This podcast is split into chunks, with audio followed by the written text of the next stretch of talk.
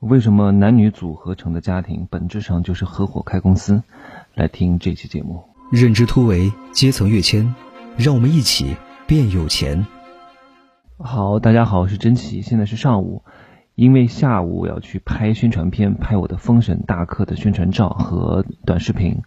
呃，晚上估计昨天晚上直播了两个小时，导致我声音有一些嘶哑，所以还是在一个早上比较好的时间段来录吧。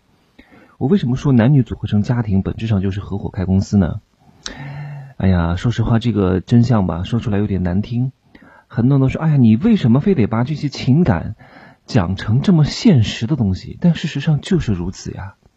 啊，为什么明星愿意嫁入豪门？为什么明星不愿意找你？当然啊，有一些日本的明星真的找了一些平民，找了一些普通人啊。但是大多数明星。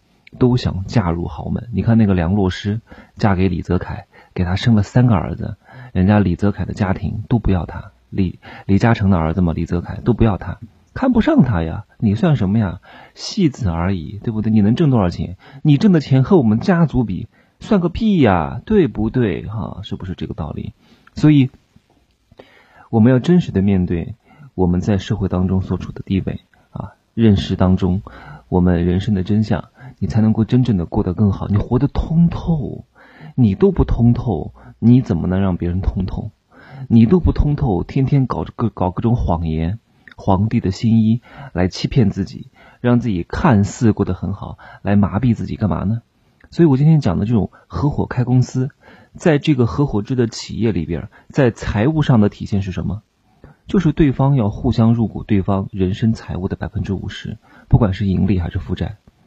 而且在企业长续经营上的体现是什么？是需要孩子作为公司的财务接班人、基因接班人、价值观的接班人。所以，组成家庭的前提是需要有情感。但是，哪个公司的合伙人之间又没有情感呢？没有信任呢？啊，你又怎么会和自己没有感情、不喜欢，甚至是不信任的人合伙开公司呢？所以，组成家庭也是一样的。我觉得这个比喻是恰当的。就像你去跟别人合伙。一定是有一些情感链接的，对吧？但本质是什么？是为了长久的绑定在一起，获得更大财富的能力，组建一个和谐家庭的关系的这个基石。特别是在古代社会，哈，一个人的能量是有限的，需要双方的家庭组合形成一个共动共更大的能量体，来抵御外部的风险，来分散财产的风险，甚至赚得更多的利润。强强联合，豪门联姻的本质不就是这样吗？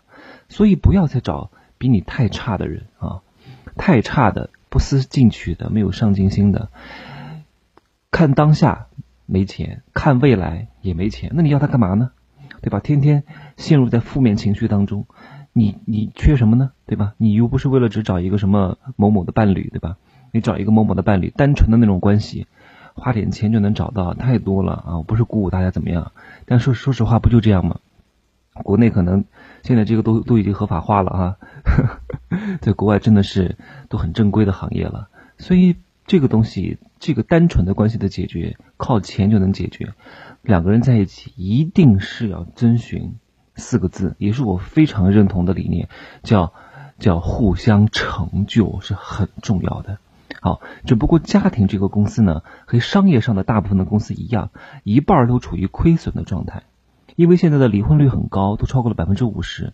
为什么超过百分之五十？大多数的夫妻啊，都是贫贱夫妻百事哀。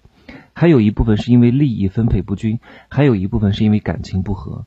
就跟公司一样，公司失败，要不就是现金流断了啊，要不就是合伙人的利益分配不行啊，要不就是感情不和，对未来发展的预期不合。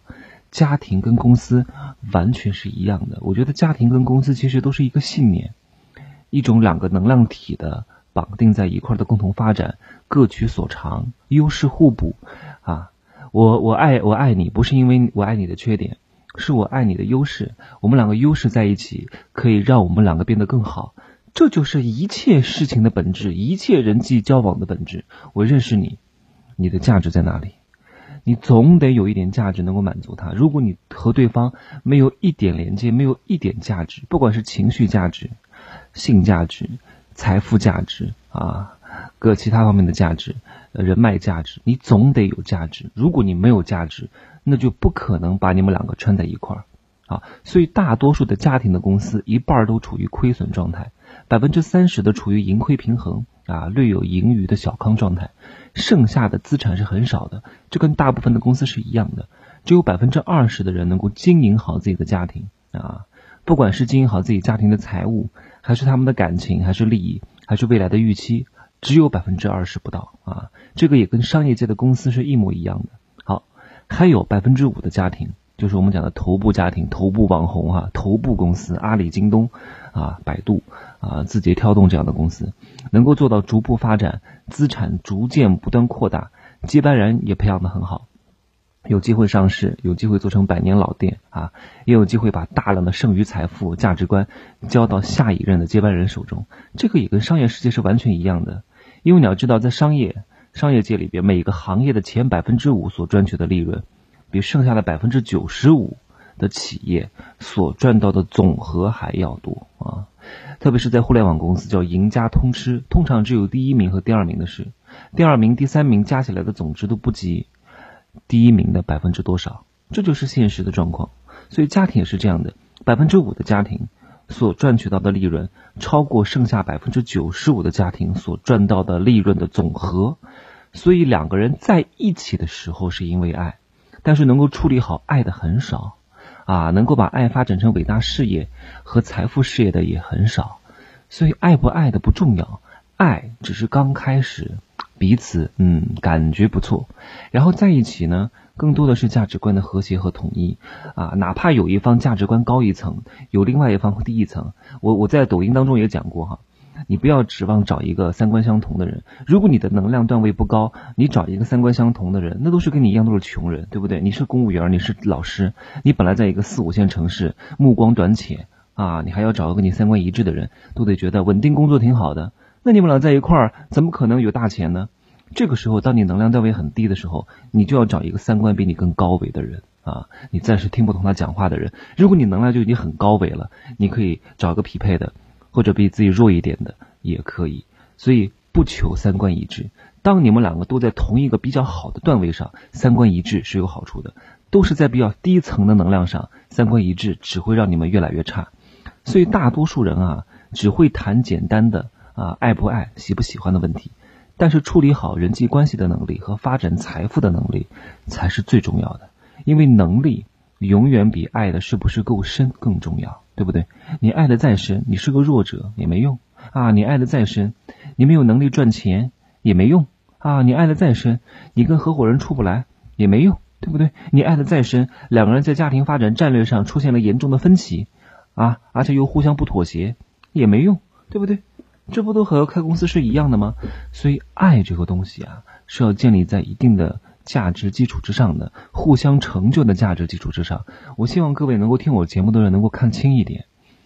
不管你爱不爱他，你要思考是一时的性冲动啊。如果你是一时的性冲动，我建议你自己去安慰一下自己之后再去做出这个决定。你可能现在特别饿的时候，你觉得什么都好吃，但其实当你吃饱了，你可能就不喜欢吃这个东西了。但如果你吃饱了还爱他，那说明你是真爱他，对不对？好恶俗吧。哎呀，我怎么有点上气不接下气呢？哎呀，我突然，我昨天练胸为什么背痛？难道我练错位置了吗？不可能啊，怪事儿。好，欢迎关注我的新浪微博“真情美学小生”，点击屏幕上方的订阅条，订阅我的本张专辑。如果觉得觉觉得节目还不错的话，可以把我的节目转到你的朋友圈或者是微信社群啊，好吗？素质三连，转评赞，好吗？我们明天再见，See you tomorrow。